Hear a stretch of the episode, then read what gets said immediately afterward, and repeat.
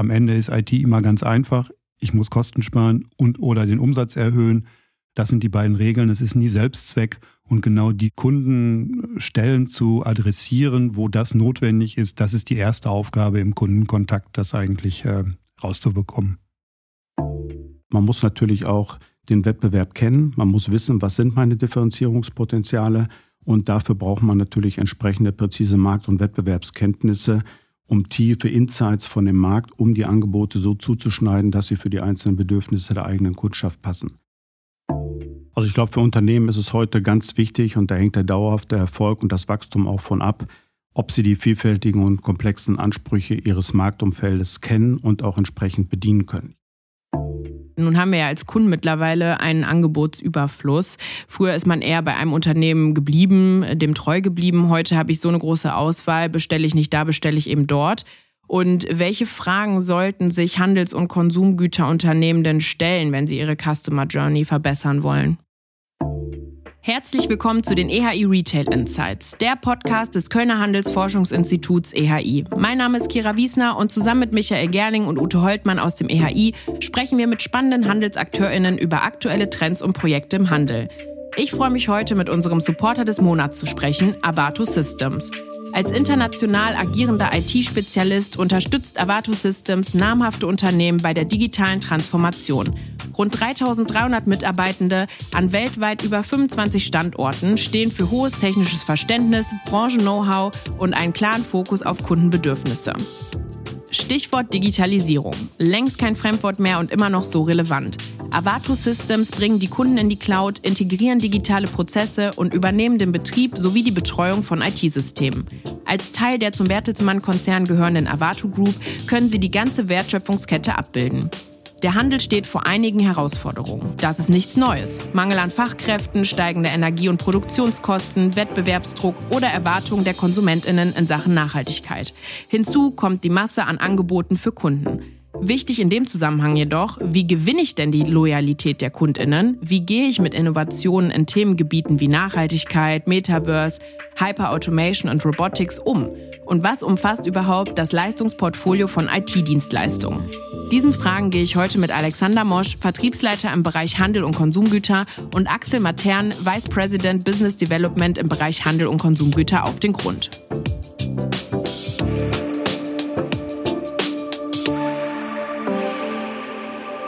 Herzlich willkommen bei den EHI Retail Insights, ihr beiden. Schön, dass ihr bei mir im Studio sitzt. Wir haben zu danken. Hallo. Hallo Kira, wir freuen uns, dass wir hier sind. Woher seid ihr denn heute angereist?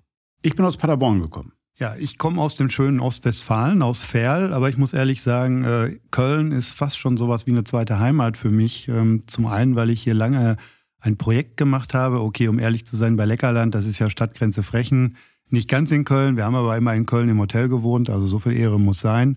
Und eine meiner beiden Töchter wohnt hier in Köln, hat hier auch studiert und arbeitet inzwischen allerdings in Düsseldorf bei Henkel. Also auch da gibt es auf jeden Fall eine Verbindung zum Thema heute und zu unseren äh, möglichen Interessenten. Das schöne Rheinland. So ist es. Dann äh, ja, lasst uns doch direkt mal mit einem kleinen Warm-up starten. Axel, Großstadt oder Dorf? Ja, Großstadt fasziniert mich immer wieder, wenn ich da bin, aber wenn ich ehrlich bin, ist es eher das äh, Dorf. Ist schon auch schön, ne? Zuletzt online habe ich Punkt, Punkt, Punkt geshoppt.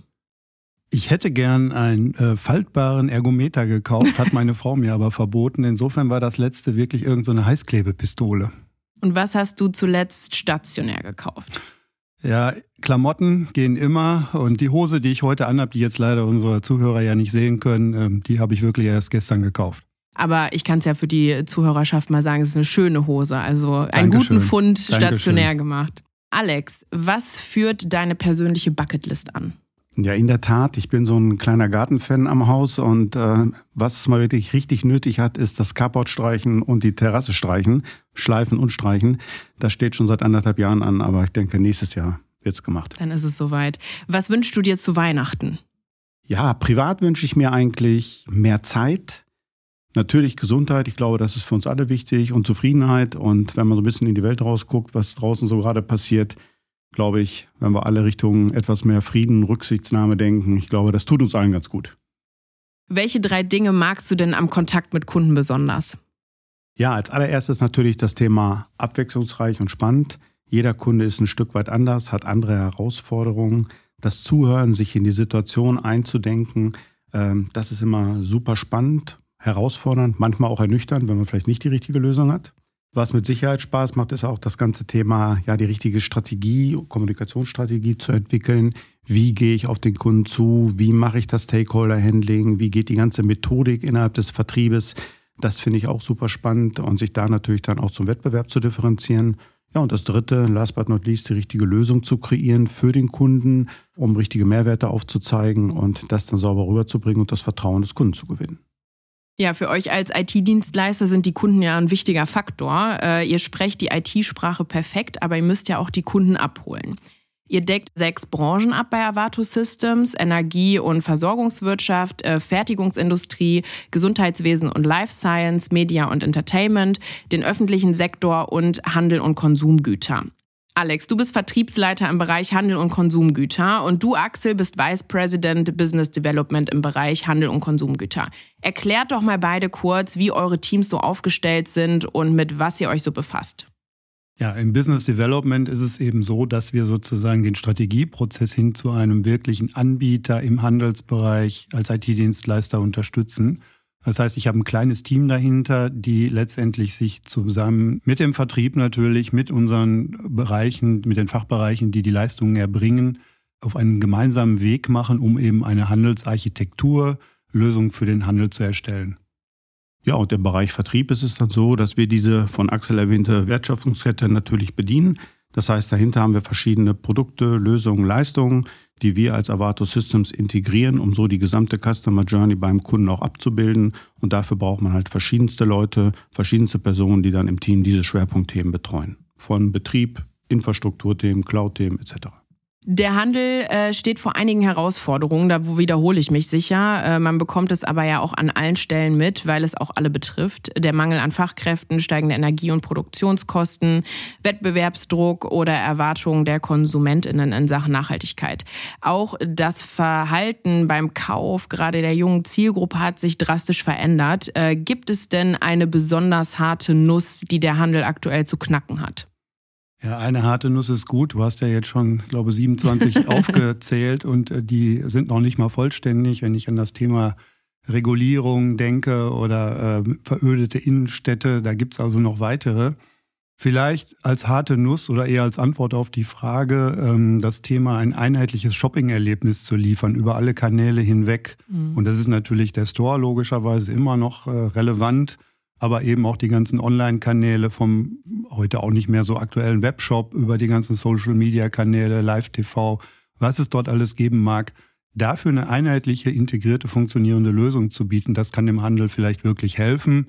Aber wie gesagt, ähm, viele andere Dinge, Self-Checkout, ähm, sind gerade Themen, die die macht man ja nicht nur sozusagen, weil es gerade technisch möglich ist oder hip ist, sondern eben weil Fachkräftemangel es auch bedingt, dass ich sozusagen auf Dauer zumindest mit weniger Personal mein Geschäft mhm. betreiben muss. Und welche Hype-Themen habt ihr dieses Jahr so wahrgenommen?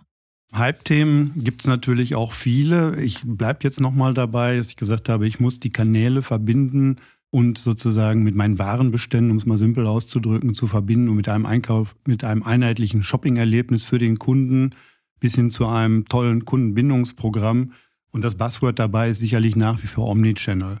Das heißt, diese Integration all dieser Kanäle mit meinen Backbone-Systemen, äh, mit meiner IT, die ich im Hintergrund betreibe, das ist sicherlich über äh, integrierte Omnichannel-Systeme möglich. Wichtig ist sicherlich auch für den Kunden, dass er einheitliche Kauferlebnisse hat. Und das heißt zum Beispiel über die Oberflächen, die verschiedenen, sei es die App, sei es der Webshop oder eben auch das Ladenerlebnis selber, immer weiß, wo kauft er eigentlich ein, was kauft er ein, um sich dort wohlzufühlen. Vielleicht das Dritte ist das Thema Nachhaltigkeit, wird immer mehr nachgefragt, insbesondere auch von der jungen Zielgruppe.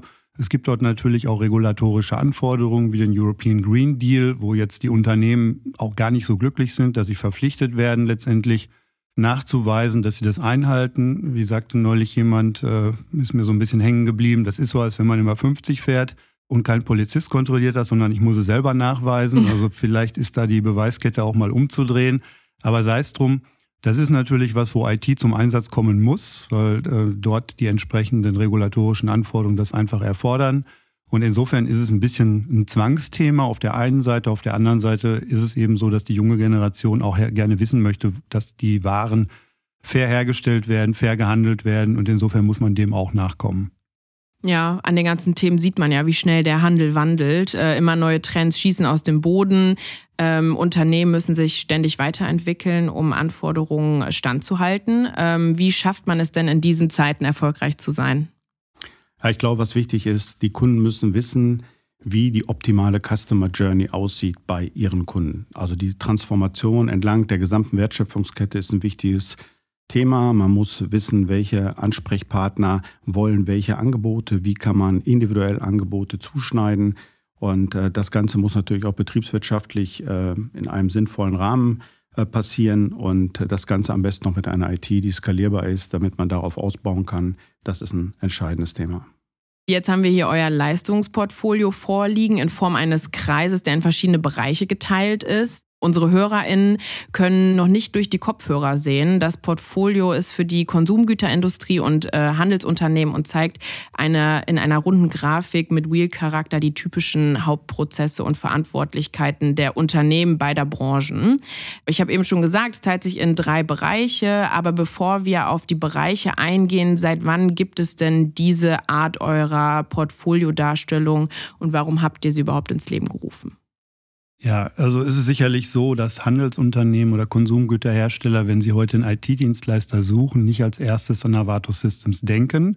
Das kommt einfach daher, weil wir aus einem klassischen portfoliogetriebenen Geschäft kamen, so muss ich jetzt sagen. Seit ungefähr mindestens zwei Jahren, vielleicht ein bisschen länger, verfolgen wir diesen Branchenansatz und im Prinzip auch deswegen, weil wir gemerkt haben, dass unsere Kunden genau das fordern. Das heißt, technologieabhängig zu integrieren – von verschiedenen Herstellern, wie zum Beispiel SAP und Microsoft, um mal zwei Schwergewichte zu nennen.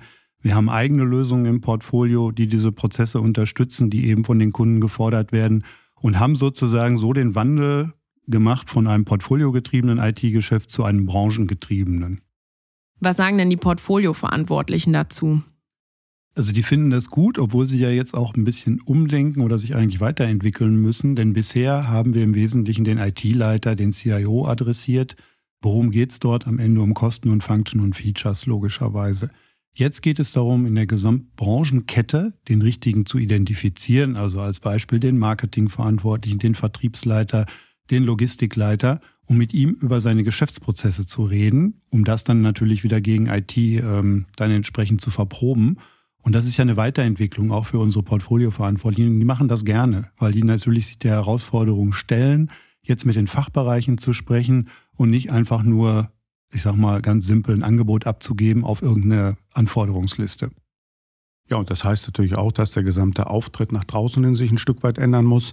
Das ganze Go-to-Market muss ein bisschen anders aufgebaut werden. Ich komme nicht mehr über die funktionale Seite, sondern über die Prozessseite. Und da muss ich eben auch die Prozesse des Kunden verstehen und da entsprechend argumentieren und ja, Farbe bekennen.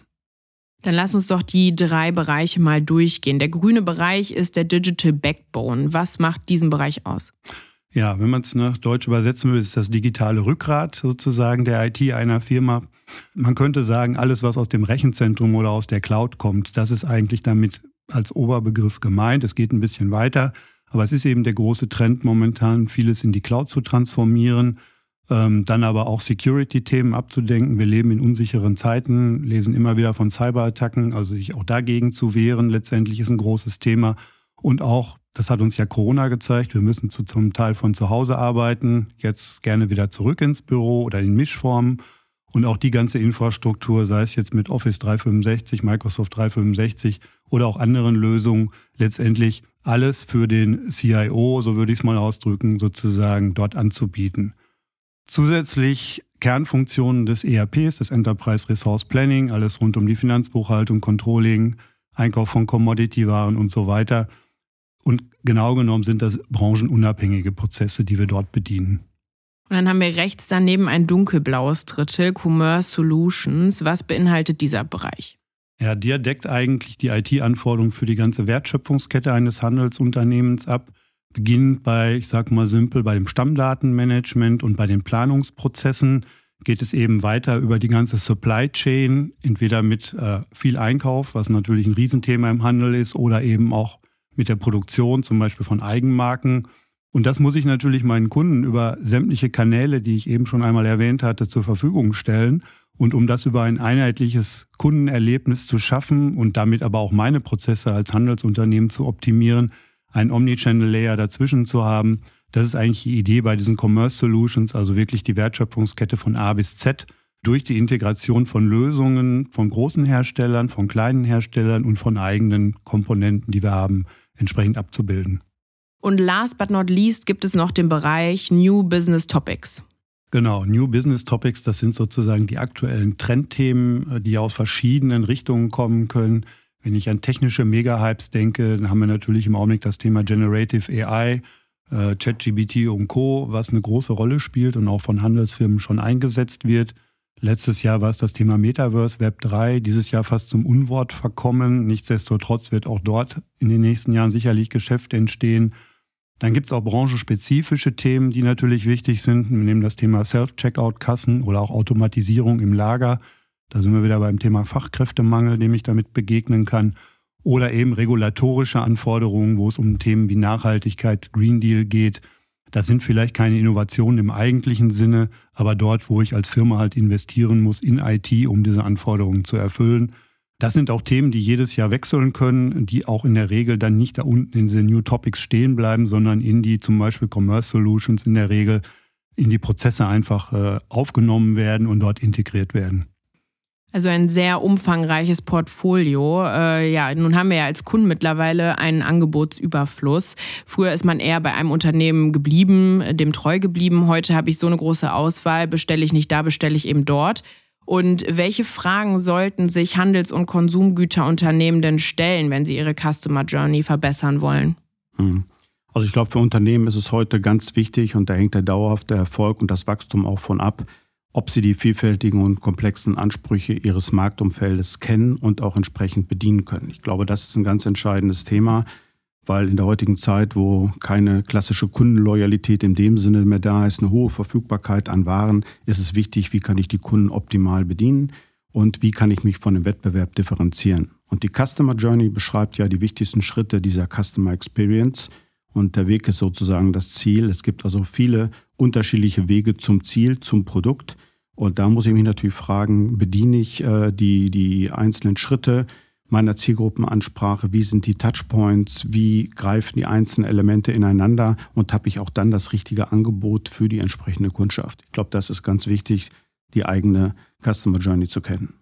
Also ist die Herausforderung eigentlich, sich mit Produkten vom Wettbewerb zu differenzieren. Äh, wie sieht denn eine optimale End-to-End-Story für eine starke Kundenbindung aus? Ich glaube, was ganz entscheidend ist, man muss natürlich auch den Wettbewerb kennen. Man muss wissen, was sind meine Differenzierungspotenziale. Und dafür braucht man natürlich entsprechende präzise Markt- und Wettbewerbskenntnisse, um tiefe Insights von dem Markt, um die Angebote so zuzuschneiden, dass sie für die einzelnen Bedürfnisse der eigenen Kundschaft passen. Und da setzt auch genau das Thema IT ein, denn dafür benötigt man eben eine flexible, mitwachsende, skalierende IT und Infrastruktur, um darauf aufzusetzen. Praktisch in der gesamten Wertschöpfungskette vom Artikel über die Supply Chain bis hin zum Shop, zum Verkauf bis in die Kundeninformationssysteme. Und wenn man dann diese ganzen Punkte betrachtet, was würdet ihr sagen, ist der erste Schritt, den Handelsunternehmen in die Richtung digitale Transformation und Digital Commerce gehen sollten? Ja, es ist natürlich so, dass die Handelsunternehmen ja heute schon gut im Markt unterwegs sind. Die haben natürlich eine bestehende IT-Infrastruktur, die haben bestehende Prozesse. Das heißt, ich könnte schon fast sagen, leider kommt natürlich keiner dieser Kunden und sagt, baut uns das mal komplett neu. Das sind die Ringeltaubenprojekte, die aber auch ein hohes Risiko bergen, logischerweise. Und insofern ist es ganz so, dass wir ganz gezielt mit den Kunden darüber sprechen müssen, wo gerade Handlungsbedarf besteht der kann eben aus Modernisierungsaspekten kommen, der kann aber auch aus Geschäftsaspekten kommen. Das genau mit dem Kunden identifizieren und dann passt genau die Lösung vorschlagen, herstellerunabhängig eben auch, von der wir glauben, dass sie dem Kunden am meisten hilft. Am Ende ist IT immer ganz einfach. Ich muss Kosten sparen und oder den Umsatz erhöhen. Das sind die beiden Regeln. Es ist nie Selbstzweck und genau die Kundenstellen zu adressieren, wo das notwendig ist, das ist die erste Aufgabe im Kundenkontakt, das eigentlich äh, rauszubekommen. Okay, und jetzt haben wir ja schon Dezember. Was steht denn bei euch so in nächster Zeit vielleicht noch an oder was sind die Pläne für 2024? Ja, aktuell erstmal natürlich das bestehende Jahr noch ein bisschen besser abschließen, als wir aktuell schon sind. Dann über die Feiertage ein bisschen ausspannen in die Sonne und mit neuem Schwung ins neue Jahr. Einige neue Kollegen kommen an Bord, die müssen wir onboarden, dass wir dann gut aufgestellt sind fürs neue Jahr. Genau. Das Thema für 2024 ist Wachstum. Irgendwer hat vorhergesagt, der IT-Markt wird nächstes Jahr um 9% wachsen. Also müssen wir ein bisschen mehr wachsen, weil wir wollen ja besser sein als der Markt. Und wenn ich mir noch was wünschen dürfte, ist eben, ähm, wenn Handelsunternehmen sich überlegen, welche IT-Dienstleister in Frage kommen, muss nächstes Jahr unbedingt Avato Systems in der Liste erscheinen. Ja, dann bedanke ich mich bei euch, dass ihr heute meine Gäste wart und mir Rede und Antwort gestanden habt. Danke dir. Danke dir, Kira. Es hat sehr viel Spaß gemacht. Das war eine weitere Folge der EHI Retail Insights. Nächste Woche spricht Michael Gerling mit Philipp Hitschler-Becker von Hitchis. Habt ihr schon mal Hitchis Drachenzungen eingefroren? Wenn nicht, testet es unbedingt mal aus. Saure Grüße aus Köln und eine schöne Vorweihnachtszeit.